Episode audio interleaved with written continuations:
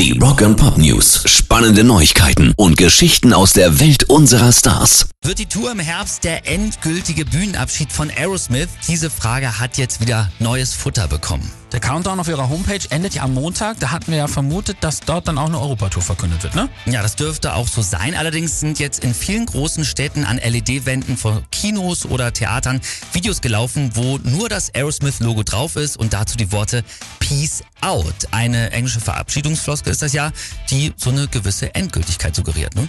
Machen dieser Tage ja auch viele Bands, muss man sagen. Abschiedstour, ne? Kiss, die Scorpions und so weiter und so fort. Ja, wenn Montag um 7 Uhr dann äh, morgens der Countdown endet, dann wissen wir auf jeden Fall schon mal mehr. Rock and Pop News. Seit dem Film Bohemian Rhapsody weiß jeder, wer Mary Austin ist und wie wichtig sie für Freddie Mercury war. Jetzt versteigert seine ehemalige Lebensgefährtin alle Gegenstände aus seiner Villa. Alle. Ja, über 1500 Dinge kommen bei Sotheby's in Versteigerung an verschiedenen Orten und verschiedenen Terminen unter den Hammer.